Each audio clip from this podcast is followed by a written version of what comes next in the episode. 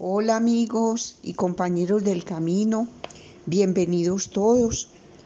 Estamos en esta época haciendo muchísima reflexión sobre un tema que nos ha despertado mucho el interés a todos y que de alguna manera pues hemos ido trabajando poco a poco en él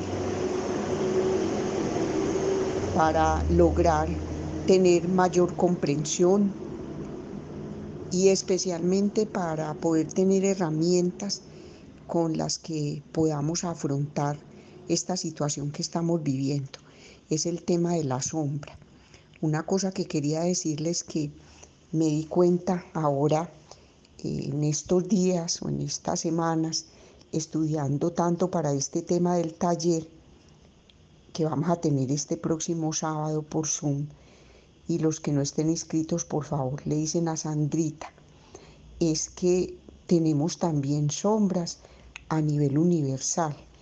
Y todo esto de la pandemia ha extendido una sombra supremamente espesa, como una sombra negra, sobre toda la humanidad, que pues la amenaza eh, de la pandemia es real, pero la sombra que hay tras ella, o sea, lo externo es la pandemia, pero la sombra que tenemos todos como humanidad en este momento es el miedo. Ya lo hemos hablado, esos miedos a perder la salud, la nuestra o la de los seres queridos, el miedo a contagiarnos, el miedo a la muerte. Bueno, es una sombra universal que se cierne sobre todos, pero que también nos remite a las sombras particulares que todos podemos tener en un momento dado al interior de nuestras relaciones. Por ejemplo, hoy estaba reflexionando sobre la sombra con respecto al dinero. Hay muchas sombras personales, emocionales, psíquicas, afectivas. Algunas somos conscientes de ellas y otras no somos conscientes de ellas, son inconscientes y se han reprimido. Por eso este, este sábado vamos a trabajar exactamente qué de la personalidad nuestra evidencia sombras y con cuáles de ellas nosotros podemos, si las volvemos conscientes, hacer un trabajo. Con respecto al dinero, hay muchísimas cosas que no hemos podido solucionar Especialmente he visto demasiado conflicto en las relaciones de pareja con relación al dinero. Diariamente recibo consultas que tienen que ver con el manejo económico en las parejas. Y ahora que estamos confinados al interior de las familias y que hay para muchos una para en el sentido laboral, y una dificultad de ganarse la vida como habitualmente se había hecho, entonces eso que se llama crisis se ha agravado. Y algunas crisis parecen atentar contra la unidad de la pareja, particularmente, como les digo, las crisis económicas, donde muchas de ellas se han eh, separado eh, física y emocionalmente porque no resisten la presión es porque ese asunto económico dispara unas sombras en, cada uno de los miembros de la pareja. Las crisis económicas eh, pueden ocasionar estas dificultades en la relación de la pareja, porque el dinero no es garantía de felicidad. Un gran número de parejas que atraviesan crisis fácilmente sufren contratiempos debido a las vicisitudes que se van presentando, especialmente en momentos como estos, en el que la generación de los ingresos no es una cosa segura. Y aunque es normal que muchas veces tropecemos, nos equivocamos y sufrimos, tenemos un amor sano en la pareja. Y, si tenemos ese amor sano en la pareja, entonces es reducir el tiempo que se permanezca como abatido o atrapado por la sombra a causa de los problemas económicos. E, esto es muy interesante pues tenerlo en cuenta porque también mucha parte de la sombra que aparece en la relación de la pareja con respecto al manejo del dinero tiene que ver con lo que cada uno de los que constituyen la pareja eh, ha vivido en su infancia o en la familia de origen donde se crió. Cosas como que el dinero no es importante, como que todos los ricos son malos, eh, eh, ser, pobre es una bendición, porque pobres pero honrados. Bueno, entonces esas cosas hacen mella y van quedando allí y cuando se presentan situaciones como la que tenemos en este momento, se disparan lo que Freud llamaría las pulsiones con respecto al dinero, que no son más que sombras de la personalidad que están eh, represadas y no se han manifestado abiertamente.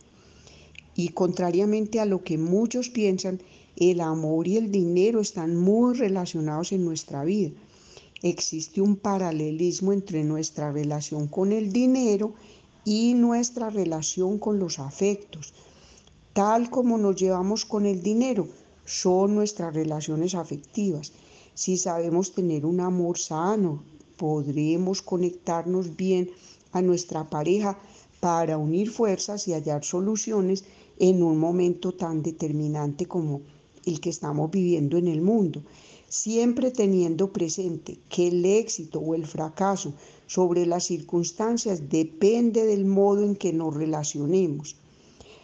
Eh, el dinero es algo que circula, por eso es como em, las sombras también circulan de una persona a otra, de una familia a otra, de una comunidad a otra. Muchas veces el dinero no podemos retenerlo y, los, y lo malgastamos porque tenemos la sombra de sentirnos culpables. Esto representa muchísimo a las personas que llamamos los psicólogos derrochadoras de afectos. Otras veces la sombra está como al otro lado. Vemos el éxito económico como algo inalcanzable y lejano, eh, como si fuera para otras personas. O sea que la persona tiene muy reprimida la posibilidad de su éxito.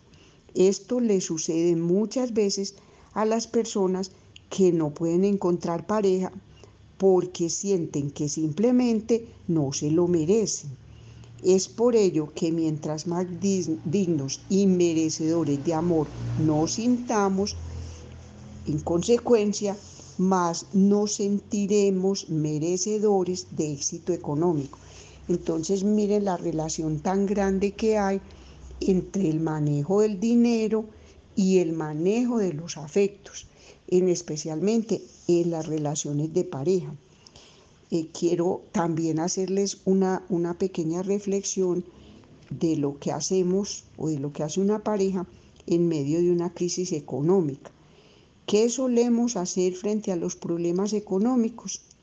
Normalmente pensamos en la pareja que la solución es el dinero, entonces le echamos la culpa de no tener dinero a nuestra pareja y eso agrava los problemas preexistentes. Eso pretende que el ajuste lo haga solo una parte de la familia. Estas son algunas de las conductas que evidencian la sombra en la relación de la pareja con respecto al dinero. Algunas parejas eh, eh, reaccionan cuando la cosa económica se agrava con varias patologías o enfermedades o comportamientos indebidos que muestran la sombra de esa persona. Por ejemplo, con presión e insistencia. Si su modo de comunicarse es utilizando presión e insistencia, es porque pretende que el otro haga lo que ellos dicen y lo presionan hasta el cansancio. Por ejemplo, en medio de una dificultad económica, uno de los dos quiere cambiar el carro. Y más allá de que sea una buena o mala idea, le insiste a su pareja a modo de capricho, cambiemos el carro, cambiemos el carro, cambiemos el carro. No se dan cuenta de que cada vez que alguien es reiterado o presionado, que es lo mismo, la persona se cierra. Es preciso buscar otro método de comunicación más abierto y que sea orientado a la escucha, porque a nadie le gusta que le digan lo que tiene que hacer, sino que a mayor presión la persona se endurece y va a ser totalmente lo contrario. Entonces mire cómo se manifiestan con esta sola ejemplo de relación con el dinero, las sombras que llevamos cada uno de nosotros, que se evidencian muchísimo en la relación de pareja y que pueden causar grandes tormentas emocionales al interior de las familias y que en un momento dado pueden llegar hasta la ruptura. Yo conozco familias totalmente engarzadas en asuntos económicos. Han olvidado por completo la comunicación asertiva y los asuntos económicos que tienen que ver con la propia sombra de cada uno, o sea, lo peor de cada uno. Están haciendo imposible una relación cordial.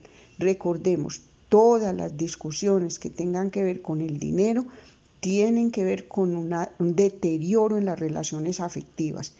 Y los deterioros en las relaciones afectivas tienen que ver con las sombras, expresadas o no expresadas en la personalidad de cada uno de nosotros. Bueno amigos, eh, espero que mañana podamos seguir compartiendo un poco estas reflexiones. El jueves estamos a las 10 de la mañana en Instagram en vivo, también compartiendo algunas de estas ideas tan importantes sobre este tema tan apasionante de la sombra. El sábado a las 10 de la mañana estaremos en el Zoom trabajando la parte que tiene que ver con la personalidad y las distintas formas de expresar esa personalidad de nosotros en las relaciones con los otros y las sombras que nos impiden tener la vida que deseamos y merecemos, que es una vida sana, próspera y feliz. Y por sobre todo, yo les deseo a todos en este momento que estemos trabajando en esos cinco resultados y que podamos hacer este proceso de evolución de conciencia de la manera más amorosa, sincera y tranquila posible. Chao, chao, nos vemos pronto.